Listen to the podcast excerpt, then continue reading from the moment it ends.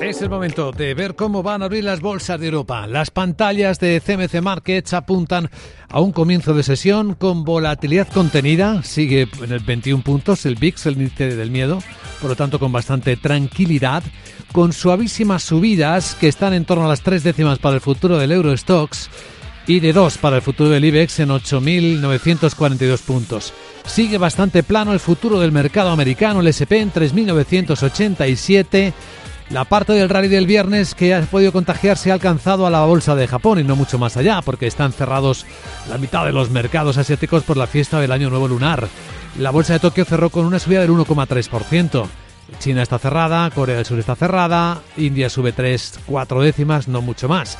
Sandra Torrecillas, buenos días. Buenos días. Hoy esperamos entre las referencias macro de la jornada confianza del consumidor de la zona euro de enero para el que se espera que mejore y también escucharemos, aunque ya tendrá que ser por la tarde, a Christine Lagarde, la presidenta del Banco Central Europeo que va a pronunciar un discurso en la recepción anual de la Deutsche Börse. En Estados Unidos no vamos a tener prácticamente referencias, pero sí durante la semana, tanto en Europa como en Estados Unidos, como vamos a ver enseguida con nuestro invitado.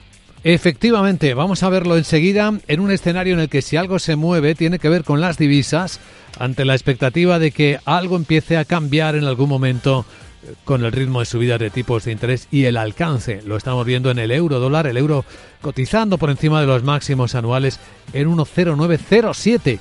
Saludamos a Gonzalo García, responsable de asesoramiento y análisis de fondos en Caser Asesores Financieros. ¿Cómo estás, Gonzalo? Muy buenos días. Hola, buenos días, muy bien. ¿Y en qué, punto, en qué punto estamos en los mercados? Cuéntanos.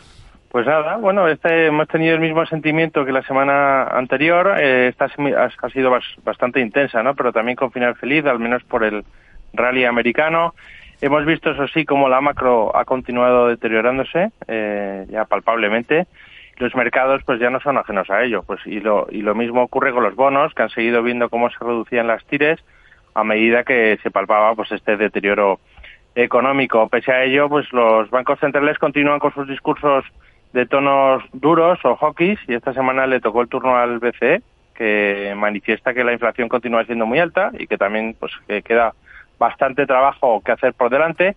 Es verdad que hoy también habla habla Lagarde, eh, como bien ha dicho Sandra, y bueno, los inversores ven una moderación de las subidas de tipos de cara a las próximas reuniones de los bancos centrales pero se empieza a atisbar, eso sí, que los tipos van a estar altos durante más tiempo del que se preveía porque los precios van a seguir altos. Esta semana eh, vimos la inflación europea moderándose en cuatro décimas hasta el 9,2, sin embargo la subyacente, que sin energía, pues la tenemos en el 5,2 en máximos. Y hoy a las cuatro pues tendremos, como ha dicho Sandra también, confianza del consumidor en la eurozona y mañana la del GFK en Alemania, el martes se publicarán los PMIs eh, de enero, se espera una mejora de los servicios en eurozona y en los manufactureros. Eh, nos podríamos mantener en niveles de diciembre. Y luego el miércoles conoceremos además las encuestas del IFO en Alemania, el jueves PIB en Estados Unidos y también venta de viviendas nuevas, que es un dato muy importante.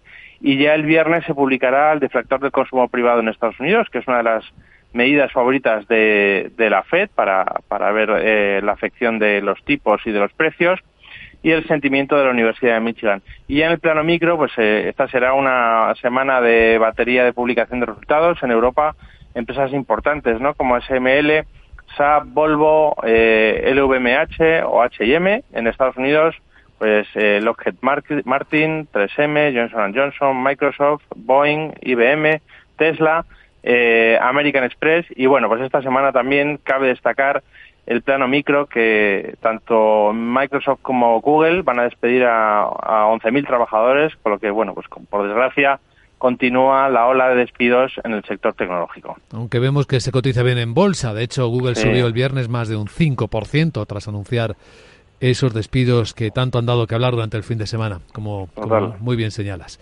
Pues eh, Gonzalo García, responsable de asesoramiento y análisis de fondos de Casa de Asesores Financieros, gracias por acompañarnos. Que vaya bien la semana, Gonzalo. Un placer, feliz semana.